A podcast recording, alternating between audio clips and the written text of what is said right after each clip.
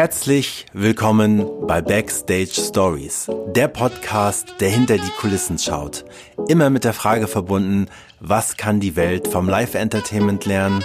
Mein Name ist Dreif Zimmermann und ich wünsche euch viel Spaß und gute Unterhaltung bei der heutigen Folge.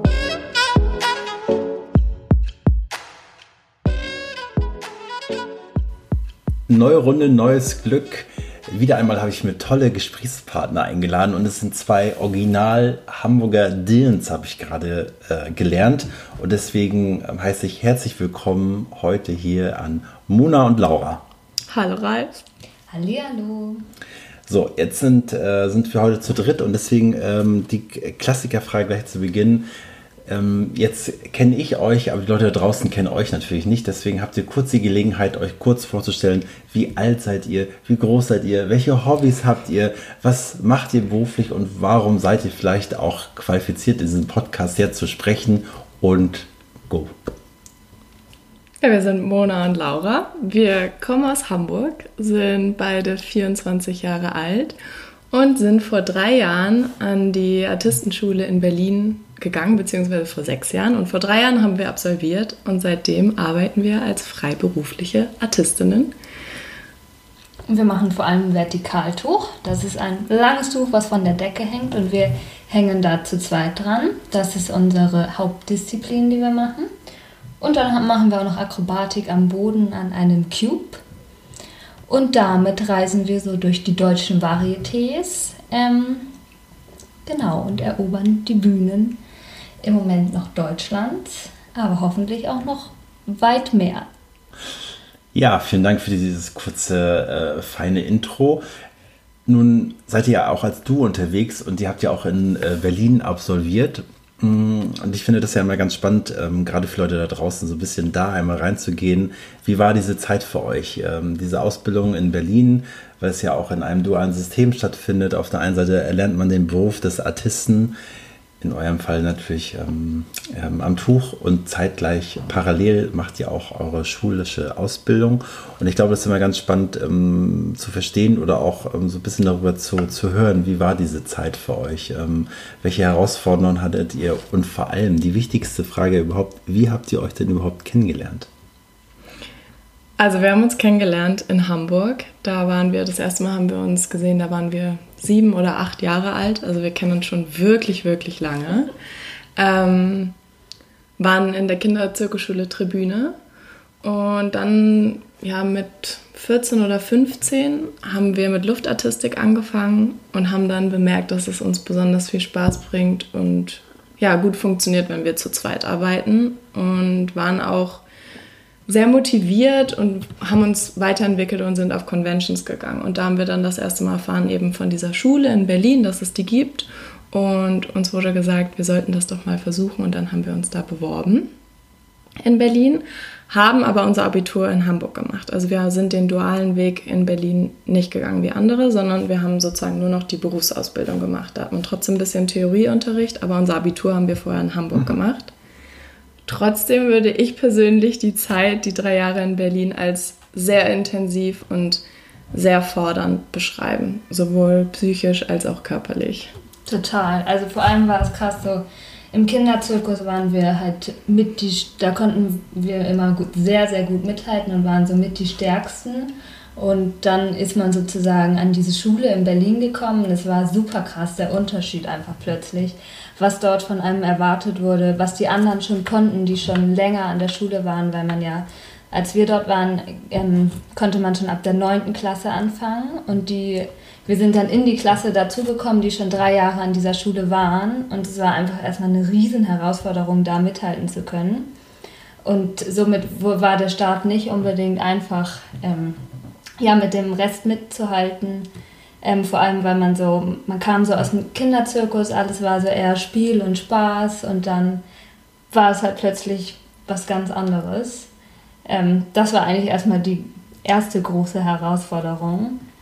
Ähm, vor allem, weil da ja das Hauptaugenmerk wirklich auf der Leistung ist und sozusagen es geht nicht um soziale Kompetenzen in erster Linie wie halt im Kinderzirkus, ähm, Genau, und ich würde sagen, unsere Stärke war auf jeden Fall Kreativität und eben dieses, die Idee, das Zusammenspiel und nicht, dass wir jetzt athletisch wahnsinnig weit vorne waren, wie wenn man jetzt aus dem Turn kommt. Deshalb war es für uns fitnessmäßig einfach richtig krass. Also wir hatten da einfach viel aufzuholen. So. Mhm.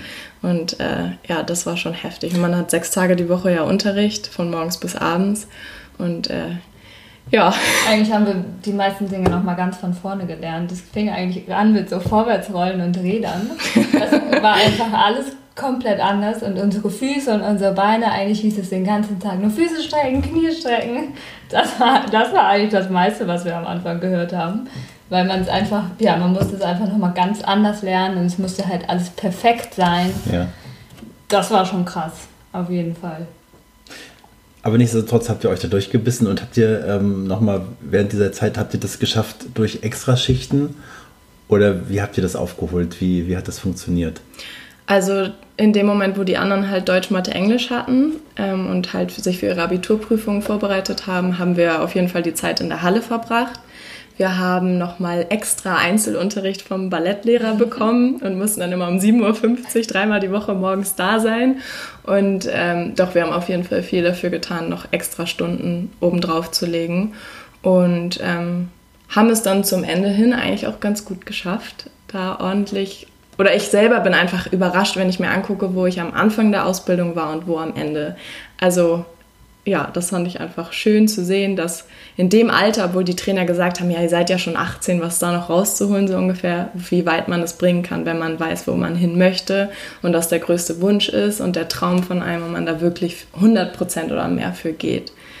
Und, ja. ja. Ja, ähm, äh, das äh, ist naja, die, die wichtigste Aussage, die man dann auch treffen kann. Weil das wäre jetzt auch so meine nächste Frage gewesen. Ähm, Gab es diesen Traum ähm, von des beruflichen Artist, äh, das zu lernen? Gab es das von Anfang an? Ist das entstanden oder gab es in eurem Kindesalter noch einen anderen Traumberuf, was ihr unbedingt machen wolltet? Äh, Krankenschwester. also ich muss sagen, es war eigentlich so als Kind nie so richtig mein Traumberuf. Ähm, ich wollte immer Animateur werden im Hotel. das war so voll lange mein Wunsch und das ähm, Artistin werden kam dann eigentlich eher so ähm, zum Ende hin, wo es dann halt hieß, ja, bald ist die Schule vorbei, dann muss man eigentlich aufhören mit Zirkus, dann gibt es nicht mehr so richtig hobbymäßig was, sondern man muss dann einen anderen Weg einschlagen und das kam halt für mich irgendwie gar nicht in Frage, damit aufzuhören. Und dann war es halt perfekt, als wir dann auf dieser Convention waren und professionelle Artisten getroffen haben ähm, weil vorher war mir das gar nicht so klar, dass man das professionell machen kann, dass man damit sein Geld verdienen kann. Ähm, so kam das eigentlich. Ja. Ja, ich wollte früher immer Journalistin werden oder irgendwas Richtung Moderation machen oder so. Und ich, also ich würde schon sagen, in dem Moment, wo wir uns gefunden haben und man irgendwie so ein Partner in Crime hatte, der mit einem alles macht und richtig Bock hat einfach. Und wir waren beide krass motiviert und man irgendwie auch die Disziplin gefunden hat, die einen wirklich erfüllt. Also wir sind auch gerne Angrad gefahren und haben irgendwie gerne mal jongliert und so, aber die Luftartistik war dann irgendwie das, was angefangen hat, so im Kopf Visionen hervorzurufen und Träume zu entwickeln und so. Und ja, genau, als wir dann überhaupt erfahren haben, so, hey, das ist ein Beruf und ihr habt auch Potenzial, ihr könntet das schaffen, da war dann so, okay, los, wir machen das jetzt und wir probieren es einfach. Und von da an gab es auch keinen Plan B mehr. Ja. Also wir haben Abi gemacht und wir haben uns nur in Berlin beworben und hätte das nicht geklappt, dann weiß ich nicht, was wir dann gemacht hätten. Wahrscheinlich ein Jahr weiter trainiert und uns woanders beworben. Aber das war irgendwie so, das war das Ziel ja. und das haben wir dann durchgezogen. Es war auch eine super witzige Zeit, weil es war so während unseren Abi-Prüfungen, so kurz danach war dann der Eignungstest in Berlin. Und ähm, weil der Raum, wo wir trainiert haben, der war immer den ganzen Tag besetzt. Und dann konnten wir immer erst so abends um 22 Uhr rein und dann echt so den ganzen Tag fürs Abi gelernt. Und dann so abends um 22 Uhr ging es dann los. Bis 3 Uhr nachts haben wir dann voll durchgepowert.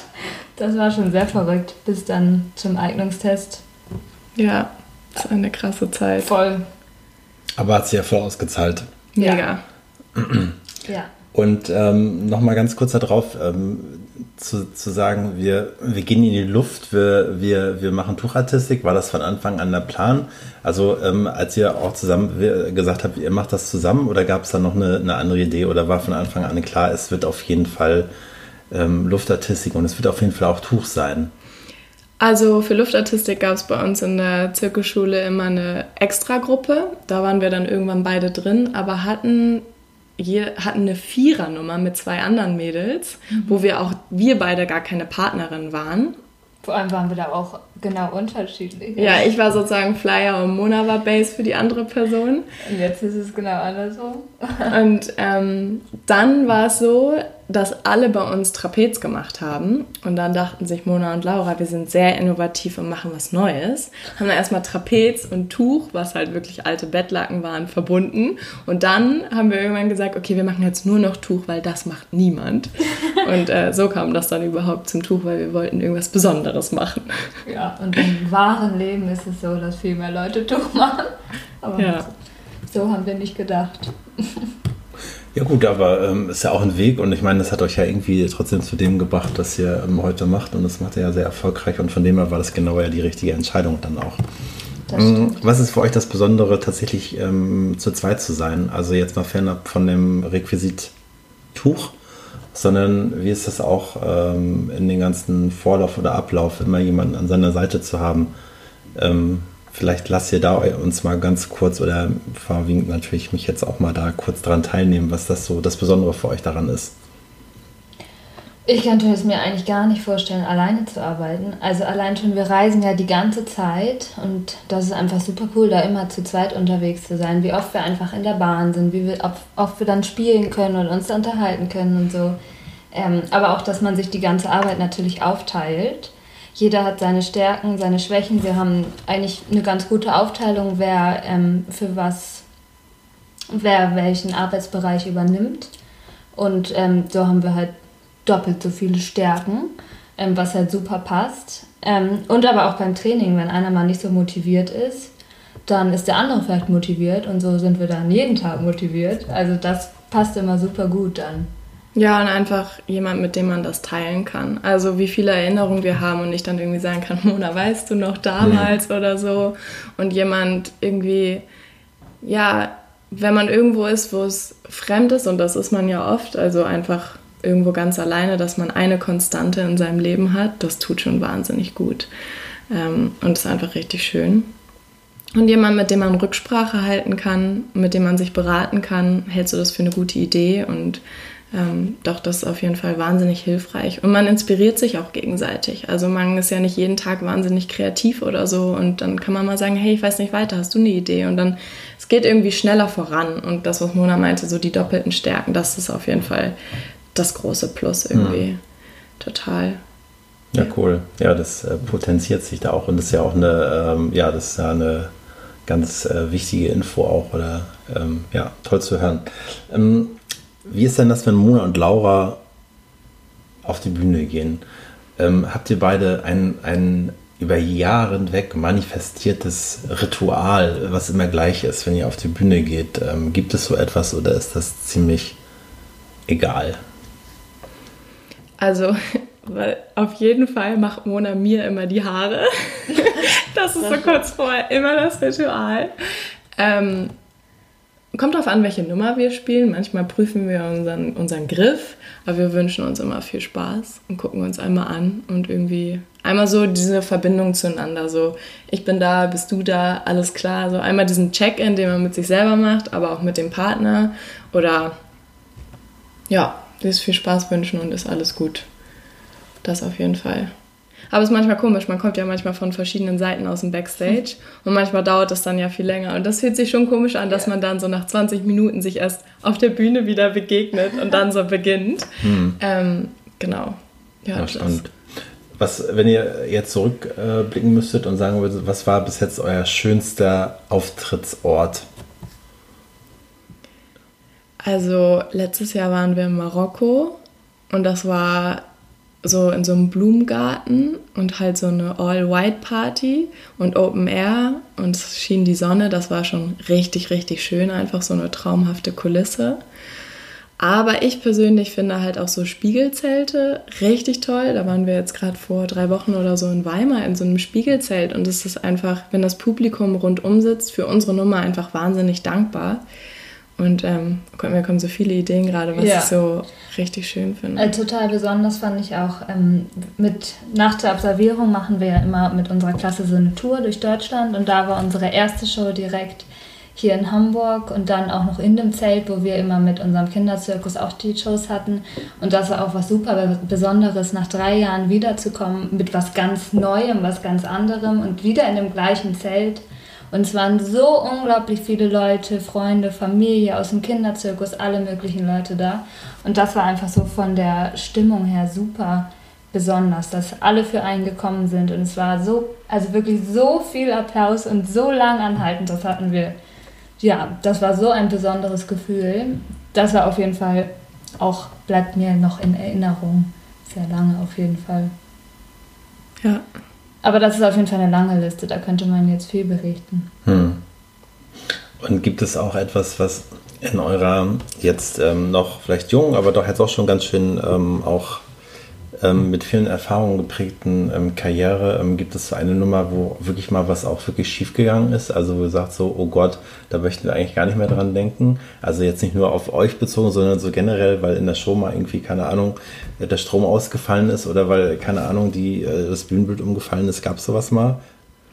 Zwei Sachen fallen mir direkt ein. Ähm, in einem sehr renommierten Varieté, würde ich jetzt mal sagen, hatten wir in unserer Nummer einfach Blackout, Licht Blackout aber so kurz, dass Mona und ich beide nach der Show dachten, wir hatten halt kurz so einen Schaden oder selber so einen Blackout, so ein, dass man irgendwie so, ob, ob, als ob man jetzt gleich in Ohnmacht fällt oder so. Wir waren wirklich beide so, was war denn da los? Man hat das gar nicht gecheckt, aber man hat es halt auf dem Video gesehen. Es war echt gruselig und es war vor allem kurz vor dem Trick, wo wir was Dynamisches machen und die Hände lösen. Also es hätte wirklich schief gehen können. Und dann, das Witzigste war eigentlich, äh, nee, dieses Jahr am Anfang des Jahres ähm, auf einer Messe, die sehr modern war, hat das Publikum die Musik nicht über Boxen gehört, sondern über Kopfhörer, Bluetooth-Kopfhörer. Und die hatten die Musik, aber wir auf der Bühne nicht. Und unsere Nummer ist ja so mit so Klatschen und die Hände bewegen sich. Und wirklich sehr genau auf die Musik. Und wir haben uns halt selber nicht gehört. Und das heißt, das Publikum hat die Musik ganz anders gehört als wir. Und dann saß, also das kann man jetzt leider nicht sehen, wie ich das hier vormache, aber es muss sehr ähm, ja, komisch ausgesehen haben, was wir denn da jetzt machen, weil wir nicht zur Musik waren. Und irgendwann wurde die Musik dann laut und wir waren natürlich viel zu früh und mussten dann voll warten, um wieder reinzukommen. Das war verrückt. War ein bisschen witzig, ja. ja. Aber dass wir selber so richtig was verkackt haben, fällt mir jetzt so spontan nichts ein. Also oft ist es tatsächlich irgendwie so die Technik oder so, die dann, ja, von der man abhängig ist und äh, dann irgendwie auch nicht so richtig was machen kann und das Beste draus machen muss, was manchmal schwierig ist, weil wir können ja auch nicht währenddessen miteinander reden und man kann ja auch nicht mal eben improvisieren, weil man ist ja zu zweit und man hängt aneinander und kann nicht einfach loslassen und da fabriziert man dann manchmal ein bisschen witzige Sachen. Okay. Ähm, das ist ein schönes äh, ähm, Thema, was du gerade ansprichst, loslassen. Ähm, das stelle ich mir immer sehr spannend vor, gerade wenn man zu zweit arbeitet und ähm, gerade in so einer äh, Kombi, dass ähm, der andere den anderen hält, ähm, geht es ja auch ganz viel ums Thema Vertrauen. In, inwieweit ist das eine Nummer, was man sich tatsächlich über Jahre erarbeiten muss? Und welche Rolle spielt das tatsächlich in, in euren tagtäglichen Tun? Ich würde sagen, eine riesengroße Rolle, sowohl halt auf der trainingskörperlichen Ebene als auch auf der persönlichen Ebene. Weil ich glaube, in dem Moment, wo man sich enttäuscht oder dem anderen persönlich auch nicht mehr vertrauen kann, also sich auf den anderen nicht verlassen kann, würde sich das auch aufs Training oder die Tätigkeit an sich ausüben mhm. und andersrum. Ähm, deshalb Vertrauen ist wahnsinnig wichtig und manchmal ist einem das, glaube ich, oder einem gar nicht so bewusst, wie sehr man sich vertraut, bis man mal so zum Beispiel auch aus Spaß den Partner wechselt im Training und es überhaupt nicht funktioniert. Mhm. Wir sind einfach so wahnsinnig eingespielt und so sehr zusammen und manchmal auch, wenn man irgendwie einen Workshop nimmt oder damals auch in der Schule so bei Tanzimpros oder so, sagen auch die Leute, dass man das so krass von außen sieht, dass wir so eins geworden sind von, von der Bewegung, von dem Gefühl und dass es ja sowohl in der Aktion als auch wie wir über Dinge denken oder so, dass man da echt so, man muss irgendwie auf einer Wellenlänge sein, in einem Flow, sonst würde das Ganze überhaupt nicht funktionieren. Also ich glaube, Vertrauen ist so, ja, eigentlich an erster Stelle, so von den Werten her oder warum das überhaupt funktioniert. Und ja. Aber gerade so mit dem Loslassen, das fragen immer so viele Leute, hast du nicht Angst, dass Laura dich mal loslässt? Irgendwie, da denke ich überhaupt gar nicht mehr drüber nach, weil das gehört irgendwie so dazu, als, als ob Laura mich mal loslassen würde. Tschüss, Mutter. also es ist immer verrückt, weil es natürlich so eine der ersten Fragen, die einem gestellt wird. Aber hm, nee, das, das wird einfach nicht passieren. Also es ist verrückt, auf jeden Fall. Ja. Ja, ja, äh, finde ich ja total spannend. Ne? Also ich meine, das ist ja ähm, tatsächlich, ähm, wenn man von draußen mal drauf guckt, dann denkt man immer so, ist das immer, oh Gott, was passiert da jetzt? Und, äh, und auf der anderen Seite ist das genau das, dass man ja wahrnimmt, naja gut, man ist jetzt seit Jahren irgendwie so vertraut, dass man ganz genau weiß, was jetzt passiert und die Abläufe sind klar und ähm, jeder weiß, was gerade passiert und wo man auch hingreifen muss. Ähm, wenn ihr jetzt die Möglichkeit hättet, jungen Menschen, die jetzt vielleicht in einer ähnlichen Situation sind wie ihr vor 10, 12 Jahren und sagt, oh, das wäre doch irgendwie, das wäre doch irgendwie genau mein Weg, ähm, so eine Laufbahn als Artist einzuschlagen. Was würdet ihr diesen Menschen oder diesen jungen Menschen mit auf den Weg geben? Also so viele sagen immer ja, sie haben Angst, dass das dann nicht funktioniert, dass daraus doch nichts wird. Und ich finde immer, ähm, ja, wir hatten dieselben Gedanken. Natürlich kann es sein, dass daraus nichts wird und dass es nicht so funktioniert, wie man sich das vorstellt.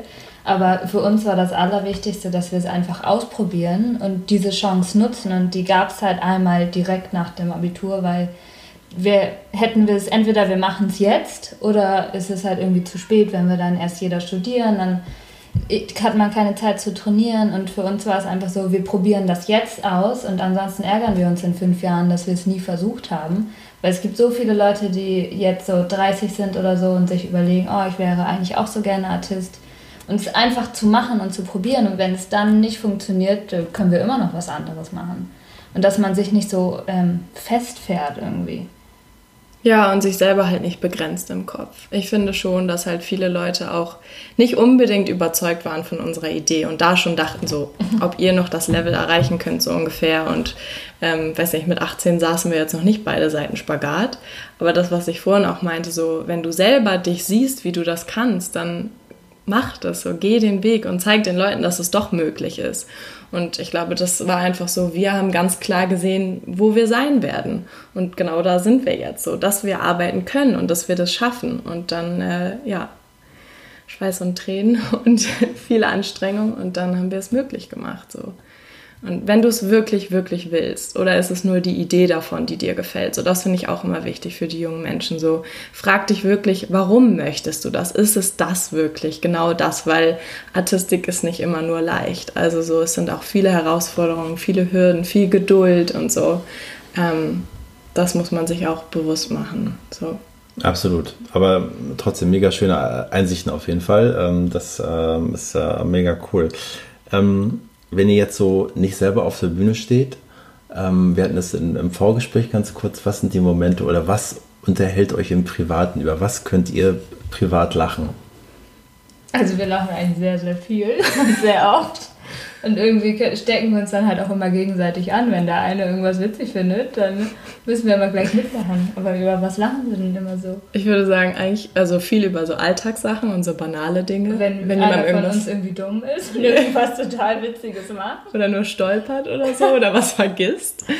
Ähm, und sonst, was unterhält uns? Ich würde sagen, ähm, trotzdem so die typischen Sachen, Musik hören und wir gehen auch mal irgendwie zusammen ins Kino und so und gucken uns natürlich Shows an. Ähm, aber einfach dieses unter Menschen sein, sich mit dir auf einen Kaffee zu treffen, mit anderen Leuten im Gespräch zu sein, sich auszutauschen über was man erlebt, was man denkt und so. Ich würde sagen, das, das machen wir sehr viel. Mhm. Ja. Ja. Und ähm, wenn man jetzt noch die Frage hätte, wo kann man euch dann demnächst mal sehen? Wo hat man die Chance? Ich weiß nicht, wann diese Folge rauskommt, aber am 20. Juli spielen wir in der Nähe von Stuttgart unsere Show Strapmania. Wir haben eine Company gegründet, das ist so ein großes Projekt gerade. Und dann sind wir im GOP in Bonn, September, Oktober und im Winter kann man uns auf der Festung in Koblenz sehen. Ja, das sind so erstmal die nächsten Termine. Ja, das sind, es ist ja jetzt auch nicht gerade äh, nicht gerade wenig und auf jeden Fall ja die, die Möglichkeit, euch an verschiedenen Standorten auf jeden Fall zu sehen. Ähm, das ist doch ähm, wunderbar. Wenn ihr jetzt zum, zum fast schon zum Schluss noch die Möglichkeit hättet, unvorbereitet auch mir eine Frage zu stellen, dann wäre das welche. Wovon träumst du? Ja, die nachfolgende Sendung verschieben. Äh, wovon, wovon träume ich? Ähm, das klingt immer so groß und banal. Ähm, ich träume oder ich ähm, tatsächlich irgendwie von einer ähm, guten und wieder besseren Welt. Das ist wahrscheinlich ziemlich groß, aber doch, das würde ich mir irgendwie, das ist so, so ein Traum. Ja, doch schon. Das ist ein schöner Traum. Doch, ja, reicht das? Ja, dann ähm, würde ich sagen, auf jeden Fall ganz, ganz herzlichen Dank für eure Zeit, für eure wirklich tollen Einblicke in euer Schaffen, in eure Arbeit und ähm, auf ganz bald mal wieder ähm, in Hamburg. Und wie sagt man in Hamburg, sagt man? Tschüss. Ja, vielen Dank an Mona und Laura.